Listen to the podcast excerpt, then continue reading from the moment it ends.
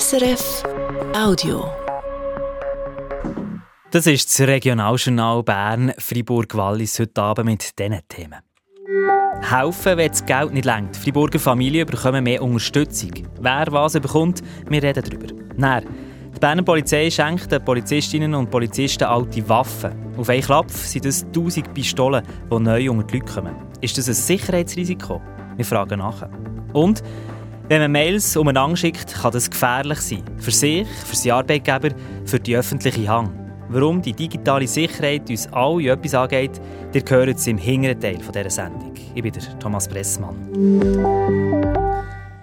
Vielleicht hat das Spital Zweisimmen als Spital doch noch eine Zukunft. Das geht zuerst in den Nachrichten mit Christian Lichti. Wie die Bernische Gesundheitsdirektion meldet, hat die Thuner Privatklinik Interesse daran, im Simmital und Sahnenland Gesundheitsversorgung zu übernehmen. Es ist die Medaxo AG, wo die Klinik Homatztun dazugehört. Es liegt ein Vorschlag auf dem Tisch, wie gewisse stationäre Leistungen in der Region könnte weitergeführt werden könnten. Das ist also der zweite Vorschlag, wo der Kanton prüft, wie man Gesundheitsversorgung in dieser Bergregion könnte sicherstellen könnte. Der erste ist ein ambulantes Gesundheitszentrum, das man bis jetzt verfolgt hat. Die zwei Projekte werden laut Mitteilung jetzt weiter ausgeschafft. Zum Beispiel ist noch nicht klar, was eine stationäre Lösung oder eine ambulante Lösung die öffentliche Hang würde kosten. Schon Ende Monat oder Anfangs März wird die Bernische Gesundheitsdirektion entscheiden, wie es zu zwei Simmen soll weitergehen Im Ungerwallis sind am Samstagabend zehn Jugendliche und junge Männer aus dem Erziehungszentrum Bramo ab. Jetzt reagiert der Kanton. Eine Person von einem privaten Sicherheitsdienst verstärkt ab sofort Aufsicht in der Nacht. Das heisst, es sind zwischen 9 Uhr am Abend und am 6 Uhr am Morgen zwei Personen im Erziehungszentrum zu Grange vor Ort. Wie der Kanton weiterschreibt, planet er noch mehr Massnahmen. Zum Beispiel weitere Kameras, eine neue Zone, Aussenbeleuchtung und Bewegungsmelder im ganzen Zentrum. Die ersten Massnahmen werden schon Ende Monat umgesetzt. Den Nachmittag hat die Kantonspolizei Wallis gemeldet, dass sie nochmal zwei Jugendliche erwischt hat. Vier sind noch auf der Flucht. Vier Privatpersonen aus dem Wallis haben Beschwerden gemacht gegen die Verfassungsabstimmung. Das haben heute die Walliser Tageszeitungen berichtet. Die Beschwerdeführerinnen und Beschwerdeführer sagen, die zwei Oberwalliser Staatsräte, Roberto Schmidt und Franz Ruppen, haben sich nicht an die Regeln gehalten, die sich der Staatsrat vor dem Abstimmungskampf selber gegeben hat. Das Gremium hat sich nämlich vorgenommen, dass es sich nicht in die Abstimmungskampagne einmischen die vier Personen kommen in ihrer Beschwerde zum Schluss, dass die Abstimmung verfälscht werde und man sie darum müsse annullieren. Die Abstimmung über die Walliser Kantonsverfassung ist am 3. März. Mit der Beschwerde muss sich näher das Kantonsparlament befassen. Und noch die Meldung vom Sport? Der Orel Amenda verlässt wie erwartet die Berner Young Boys und wechselt auf die nächste Saison hin in die deutsche Bundesliga zu Eintracht Frankfurt. Der Orel Amenda ist mit Elfi zu IB gekommen und bei IB ausgebildet worden. Hier im Regionaljournal geht es jetzt um Familien, die vom Kanton Bern, äh, Entschuldigung, vom Kanton Freiburg sollen Hilfe bekommen. Es gibt auch hier Familien, die zwar ein Einkommen haben, eins, das aber nicht längt, für alle Rechnungen zu zahlen, für das Essen, zu wohnen. Ein Ausflug, Ferien, das liegt nicht drin. So Familien mit kleinen Kindern will der Kanton Freiburg mit Ergänzungsleistungen unterstützen. Das Kantonsparlament hat sich heute mit einem Gesetz beschäftigt, das das regeln soll. Die Debatte mitverfolgt hat unser Korrespondent zu Freiburg, der Oliver Kempa. An ihn zuerst gefragt, was ist genau geplant mit diesem neuen Gesetz? Der Vorschlag von der Freiburger Kantonsregierung der sieht einfach gesagt so aus. Familien mit Kindern unter 8, die zu wenig verdienen, die sollen Ergänzungsleistungen bekommen. Berechnet werden die Ergänzungsleistungen in jedem Fall einzeln. Es gibt also nicht einfach einen pauschalen Betrag. Alle nötigen Ausgaben von einer Familie werden zusammengerechnet und der Teil der Ausgaben, der übrig bleibt, wenn das ganze Einkommen aufgebraucht ist, der zahlt eben die öffentliche Hand. Geld für Familien, was soll es sonst noch geben? Zusätzlich sollen die Gemeinden für die betroffenen Familien auch ein Beratungsangebot aufbauen und sie begleiten, so dass sie aus ihren finanziellen Problemen herauskommen können und irgendwann dann vielleicht auch keine Ergänzungsleistungen mehr brauchen. Mehr Unterstützung für Familien mit wenig Geld hat es da Widerstand dagegen gegeben? Nicht grundsätzlicher Widerstand, aber Teile von der SVP und der FDP haben das Gesetz nochmal hingern verschieben. Nicht, weil sie grundsätzlich dagegen seien, hat der SVP-Grossrat Flavio Bortoluzzi im Rat gesagt, sondern weil aktuell auch noch die Sozialhilfe überarbeitet wird und da gäbe es Überschneidungen und darum müssen wir sich ein bisschen Zeit nehmen. Um zuerst das Sozialhilfgesetz fertig zu beraten und anschließend dieses Gesetz der Familienergänzungsleistungen fertig zu bearbeiten. Das hat die Mehrheit vom Parlament aber nicht wollen. Wir reden schon seit 20 Jahren von Ergänzungsleistungen für Familien. Passiert sich aber viel zu lang gar nichts, hat der Pierre Moron von der SP gesagt. Pour cette loi, pendant 20 ans, il n'y a rien qui s'est passé. Der Grosse Rat der hat den Antrag, um die Debatte zu verschieben, auch deutlich abgelehnt. Das heisst, äh, das Parlament hat sich heute dahinter gemacht. Was hat inhaltlich am meisten zu reden gegeben? Für gewisse ist der Vorschlag, den die Regierung gemacht hat, noch zu wenig weit gegangen. Zum Beispiel für Bernadette Meder-Brühlhardt von der CSP. Sie hat die Ergänzungsleistungen auf Familien mit Kindern bis zwölfjährig ausweiten Auch wenn in der Kantonsverfassung nur von kleinen Kindern Rede sei, heute sind die Voraussetzungen ganz anders als noch vor 20 Jahren, als die Verfassung ist geschrieben wurde, hat sie gesagt. Viele Familien konnten mit nur einem Lohn gut leben und das Wort Working Poor kannte man kaum. Die Situation präsentiert sich jedoch heute, 20 Jahre später, doch leider um einiges dramatischer. Und darum sollte auch mehr Familienergänzungsleistungen bekommen, findet sie. Der Sozialdirektor Philippe Demier hat allerdings den Mahnfinger aufgehabt und gesagt, dass das auch deutlich mehr kosten würde, und zwar aus seiner Sicht zu viel. Ce n'est pas possible de charger toujours l'État. Si on continue comme ça, l'État sera obligé de prendre des mesures d'économie, voire même de prévoir des hausses d'impôts. Wir können nicht immer noch mehr und noch mehr Kosten auf die öffentliche Hand abschieben, hat er gesagt, weil sonst gäbe es irgendwann Sparmaßnahmen oder sogar Steuererhöhungen. Das hat eine knappe Mehrheit vom Parlament überzeugt. Es hat beschlossen, dass nur Familien mit Kind bis achtjährig Anspruch auf Ergänzungsleistungen haben können, so wie es die Regierung hat vorgeschlagen hat. Ja, und was kosten denn die Ergänzungsleistungen für Familien schlussendlich die öffentliche Hand? Der Staatsrat schätzt, dass im Kanton Freiburg etwa 1200 Familien Anspruch haben auf die Ergänzungsleistungen. Ein Teil davon bekommt aber heute Sozialhilfe und das würde wegfallen. Unter dem Strich dürfte es laut den Schätzungen gut 4 Millionen Franken pro Jahr sein, wo die öffentliche Hang mehr müsste zahlen als heute. Die Kosten die hat der Kanton halb-halb aufteilen zwischen sich und den Gemeinden. Der Grossrat hat heute aber beschlossen, dass der Kanton drei Viertel muss übernehmen muss und die Gemeinden nur ein Viertel. Ist das Gesetz jetzt unter Dach und Fach oder wird noch weiter diskutiert? Heute war jetzt anfangs die erste Lesung. Morgen gibt es noch eine zweite Lesung. Und besonders die Frage der Altersgrenze, die kommt morgen sicher auch noch mal auf den Tisch, weil die Abstimmung heute, die ist knapp gewesen und da dürfte es jetzt im Hintergrund noch mal das eine oder andere Gespräch geben, wo die einen noch probieren, die anderen von ihren Argumenten zu überzeugen. Morgen sollte die Diskussion aber abgeschlossen werden und dann könnte das Gesetz so ziemlich schnell in Kraft treten, ausser es ergreift noch jemand das Referendum dagegen.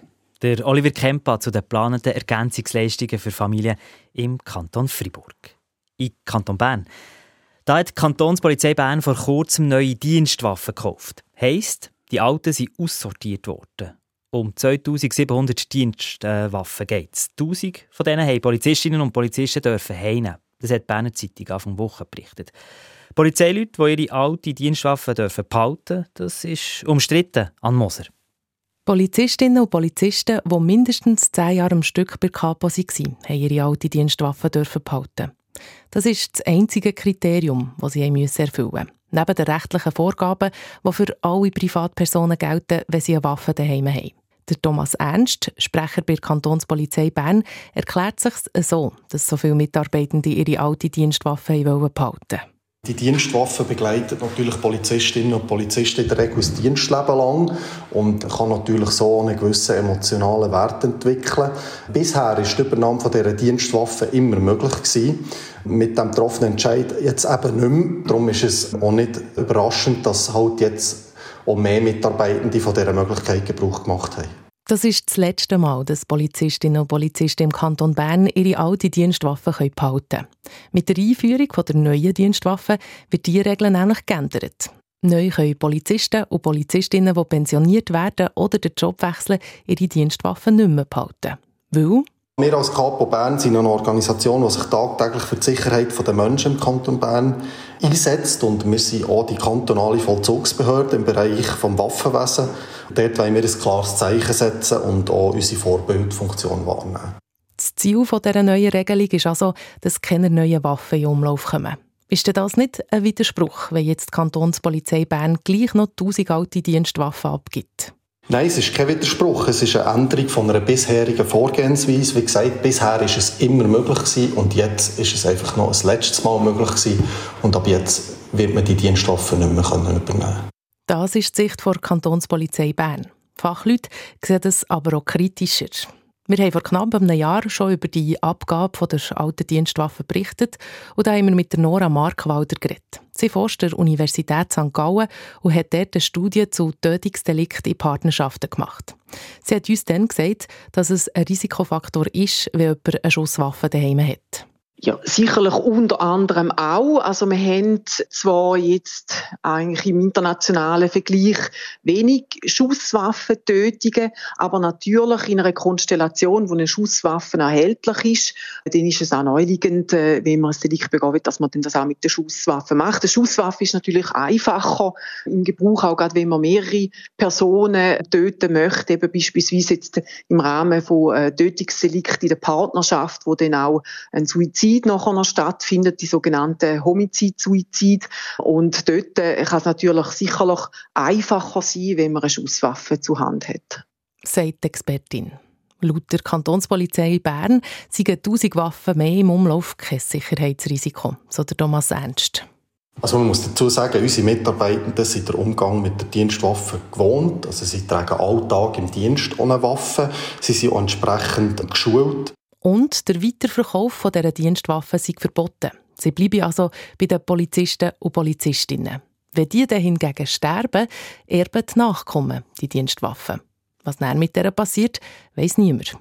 Für die alten Dienstwaffen haben die Mitarbeitenden übrigens nichts müssen zahlen. Das ist vom Kommando von der Kapo Bern so entschieden worden, dass wir die Waffen äh, den Mitarbeitenden kosten, kostenlos überlassen. Die Waffen wären sonst vernichtet worden und wir wollen als Kantonspolizei Bern auch keine Waffen an Privatpersonen verkaufen. Sagt Thomas Ernst, Sprecher der Kantonspolizei Bern.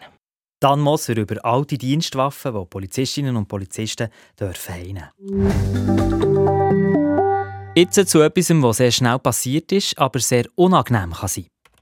Und zwar das. Man hockt vor dem Kompi, schreibt einen Text, macht Mails und klickt dann vielleicht auf einen Link, wo man nicht hätte sollen.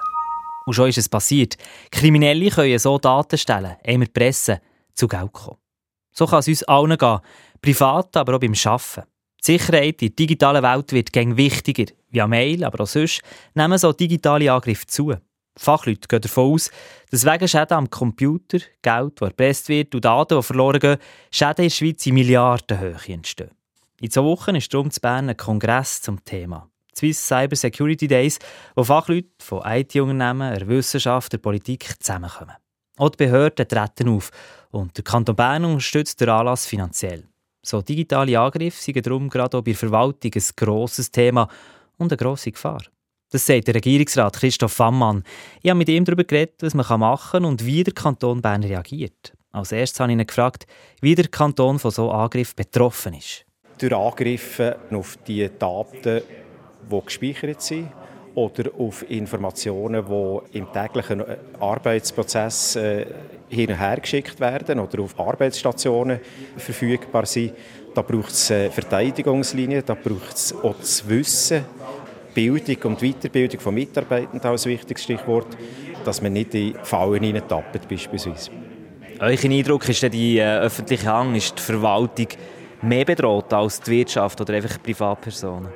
Die Verwaltung ist nicht mehr bedroht als die Wirtschaft. Das zeigen auch die Fälle der letzten Jahre, wo Unternehmen sind, sind lahmgelegt wurden, sind erpresst wurden. Solche Erpressungsrisiken gibt es äh, für äh, alle, die interessant sind für Kriminelle. Die sagen eben, man muss sich rüsten. Wie muss man sich rüsten? Wo muss man sich rüsten? Gerade als Verwaltung hier beim Kanton. Es gibt die technische Seite.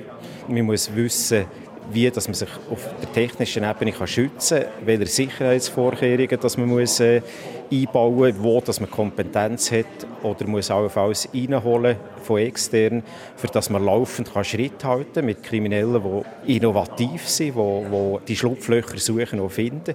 Da gibt es eine Bildungsebene. Man muss die Mitarbeitenden schulen. Man muss auch abklären, dass das Wissen gesichert ist und, und dass man sorgfältig auch arbeitet am, am digitalen Arbeitsplatz. Und dann gibt es eine dritte Ebene, die Aufgabe vom Staat darin liegt, dass man sensibilisiert, die Öffentlichkeit, die Wirtschaft, dass man informiert, das macht beispielsweise die Kantonspolizei, auch für Unternehmungen, und dass man Vernetzung fördert, Plattformen schafft, Wirtschaft, Forschung und Gesellschaft zusammenbringt, Austausch ermöglicht und so das Wissen stärkt und die Sicherheit stärkt. Interessant ist das, was ihr äh, heute gesagt habt, und zwar, dass ihr beim Kanton nicht äh, Daten extern gebt, in einer Cloud-Lösung, wie man das ja häufig macht, sondern dass ihr da mit äh, eigenen Sachen arbeitet. Jetzt weiss man ja, dass sich die Verwaltungen zum Teil schwer tun mit so neuen Programmen, mit neuen IT-Lösungen. Ist das nicht eine heikle Geschichte, da etwas selber zu basteln und seine Daten so zu sichern? Also der Kanton Bern bastelt nicht. Wir haben ein äh, eigenes Informatikunternehmen, das hochprofessionell auf dem Markt ist, auch nicht nur die Verwaltungslösungen anbietet und auch sicherstellt. Also wir haben eine professionelle Unterstützung, wir haben eine Infrastruktur, die State of the Art ist. Das braucht es und zu dem haben wir Sorge. Ist es das, was euch äh, ruhig schlafen lässt? Ganz ruhig schlafen kann man bei diesem Thema nicht. Das ist eine dynamische Entwicklung. Oder Kriminelle haben eine unglaubliche Energie, die suchen Schlupflöcher, die greifen an, die hacken.